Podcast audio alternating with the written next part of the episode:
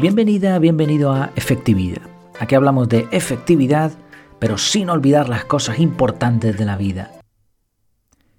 El título del episodio de hoy es La forma en que las notas mueren. Vamos a ver la diferencia entre tomar notas para recordar, para no olvidar o para olvidar. Y veremos también las formas de los tipos de muerte de las notas.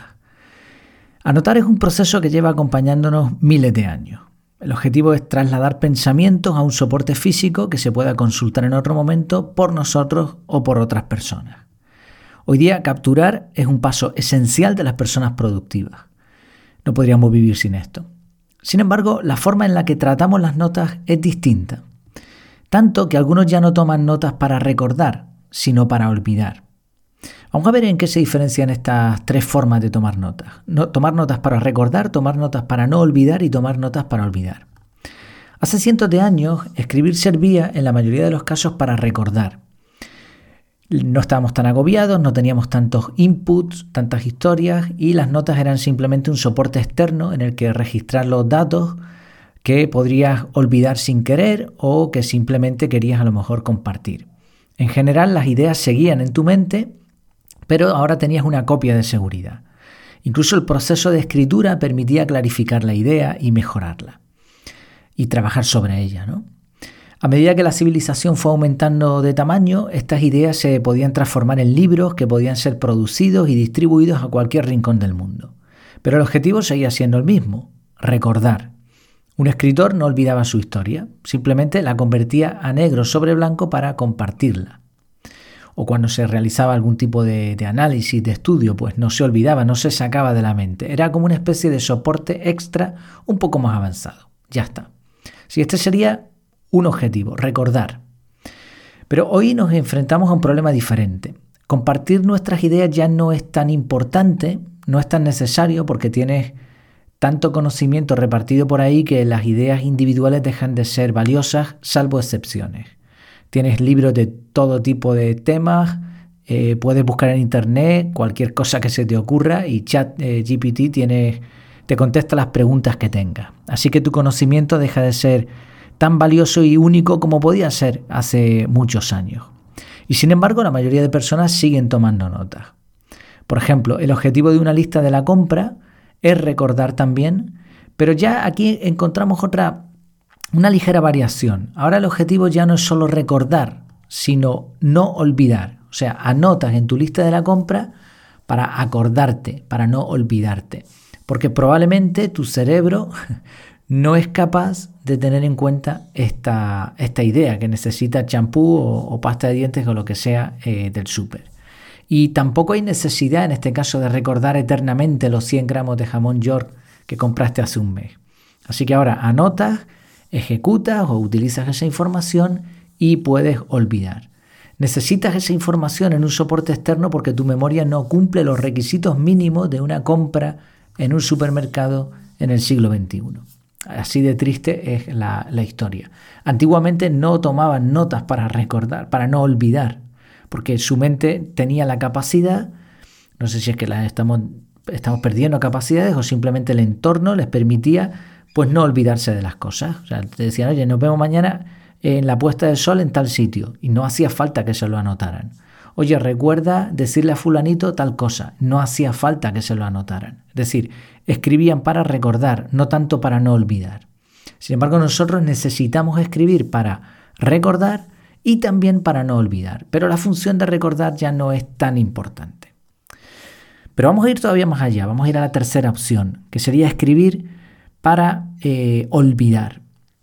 El conocimiento existente y las personas que compran semanalmente pues están vivos gracias a las notas. Pero esta tercera opción tiene otro objetivo. Estamos tan agobiados con tantas, tantos frentes abiertos, tantas cosas. O sea, hay tanto alrededor nuestro, estamos tan saturados que no somos capaces ni de pensar con claridad. Un trabajador promedio no es capaz de trabajar dignamente más de cuatro o cinco horas como mucho su mente se fatiga, decisiones, interrupciones, bandejas de entrada, dispositivos electrónicos. Eh, realizamos funciones que, ni la persona más inteligente de hace 50 años sería capaz de hacer. Nosotros manejamos dispositivos como el móvil, el ordenador, eh, conducimos en medio de un atasco, o sea, es, espectacular lo, mucho que trabaja nuestro cerebro hoy en día.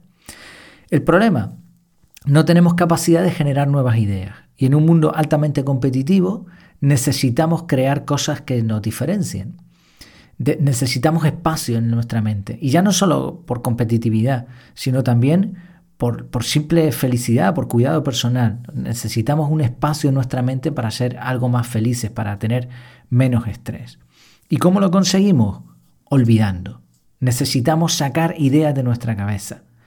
Y aquí encontramos otro problema, y es que nuestro cerebro es tremendamente ineficiente para olvidar. Eh, la aversión a la pérdida. Estoy justo leyendo acerca de esto en estos últimos días, en, el libro Pensar rápido, pensar despacio. Nos cuesta mucho perder cosas y el cerebro no quiere perder ideas. Por eso es, como si nos cortaran un brazo, por decirlo así. Esa idea es mía, no me la quites. Por eso, cuando muchas personas toman nota de una idea, lo que están haciendo es olvidarla. Es un truco en el que le dicen al cerebro que eso está en un sitio seguro, pero en realidad mm, su intención, su primera intención, no es recordar ni tampoco no olvidar. Su intención es quítame esto de la cabeza que necesito espacio. No hay ninguna aplicación práctica de esa idea, no sirve para escribir un libro, tampoco es una nota de algo que tengas que comprar en, tu próxima visita al supermercado. Es simplemente la excusa perfecta. Liberas tu mente diciéndote a ti mismo que lo has anotado. Has logrado el nivel superior del juego. Mente limpia y la idea a buen recaudo. Solo hay un problema en la ecuación. La idea no está en tu mente y aunque esté en un soporte externo, carece de utilidad práctica. Así que, por decirlo así, esa nota, esa idea ha muerto. Y fíjate, comparando esto de la muerte con las notas, fíjate cómo una nota podría morir. Puede morir enterrada. La nota está, existe, pero está en una lista de tareas interminable que nunca se va a revisar. Entonces está ahí enterradita. La nota puede morir de hambre, por ejemplo, cuando el soporte externo deja de funcionar. Todos recordaremos si hemos usado Evernote o alguna aplicación similar y la hemos dejado de usar o la hemos dejado de pagar. ¿Qué pasa con esa información? Pues está muerta, no la podemos recuperar. Eh, a veces sí, pero en muchos casos no. Ha muerto de hambre, no, no tiene soporte. Puede morir desaparecida. La nota está en algún sitio, pero no sabes dónde. Tienes tantas libretas y aplicaciones por ahí que vete tú a saber dónde está esa nota. Puede morir por un atentado. Ya no solo tienes la mente colapsada, sino que tus propios sistemas de organización personal, pues nada, te has caído de la tabla, como dicen por ahí, y ya no, no das avío. Y entonces, solución, eh, limpieza. Y, pero sin mirar notas, venga, fuera todas, porque total, si no las estabas mirando ya, pues tampoco eran tan importantes. Y así que la nota muere en un atentado. Puede morir asesinada. Quizá en un momento dado veas la nota y digas, pero ¿por qué anoté esto? Claro, no era una nota tan buena, la idea no era genial, así que la borras. Pero el problema no estuvo, no está en borrarla, eso es correcto. El problema estaba en que tu objetivo al anotar eso no era el, apropiado. En todos los casos la, nota ha muerto sin cumplir su propósito. Nos hemos engañado diciéndonos que ahora podemos pensar con claridad, que la nota estaba en un lugar seguro, pero la realidad es que la habíamos sentenciado a muerte. Lo ideal es pensar en las notas como capullos. Capullos, prefiero de, de un insecto. De alguno puede salir una mariposa que viva un par de días o una que emigre hasta el otro continente. De igual manera, hay notas sencillas como la de la lista de la compra, que vive unos cuantos días hasta que vuelves al supermercado, compras lo que tienes que comprar y ya la puedes borrar. Y otras notas que pueden convertirse en el título de un próximo bestseller. En todo caso, anotar para no hacer nada después es una pérdida de tiempo y un mal negocio. Entonces, el objetivo es que se cumplan las tres premisas de tomar una nota. Recordamos la idea en un soporte externo que se puede compartir previa edición, nos aseguramos de no olvidar ideas importantes y le damos espacio al cerebro para seguir creando. O sea, tomamos la nota para recordar, para no olvidar y para olvidar. Y para esto, el requisito imprescindible es analizar la nota. Es por eso que un buen sistema de organización personal debe capturar rápidamente, no, o sea, no se toman notas y se mandan directamente a un sitio, solamente se toman notas. Las ideas se capturan Y al capturar ya estás cumpliendo los tres objetivos. Estás guardando para eh, recordar, para no olvidar y para olvidar. O sea, capturas, liberas tu mente y a otra cosa. Pero después está el otro paso, que es analizar para procesar. Y cuando hablo de procesar, no es volver a generar otras notas ni cambiarlas de ubicación, sino decidir qué vas a hacer con esa nota. ¿Qué vas a hacer con ella? ¿Qué acciones específicas necesitas para cumplir el propósito de esa nota? ¿Dónde debe ir esa información? ¿Se va a archivar? ¿No se va a archivar? O incluso lo más lógico es desechar esa idea. Bueno, en casos como cuando la idea esté disponible en otro sitio, como Internet, como decíamos al principio, pues no tendría sentido guardar simplemente esas notas. Serían avatares, copias, no originales y además mm, fácilmente accesibles. También se puede eliminar una nota cuando ya has hecho lo que, tenía que, lo que tenías que hacer con ella, como esa lista de la compra, o cuando es una idea defectuosa. En el resto de casos se transforma la nota, ¿no? pasa de capullo a mariposa en una tarea concreta.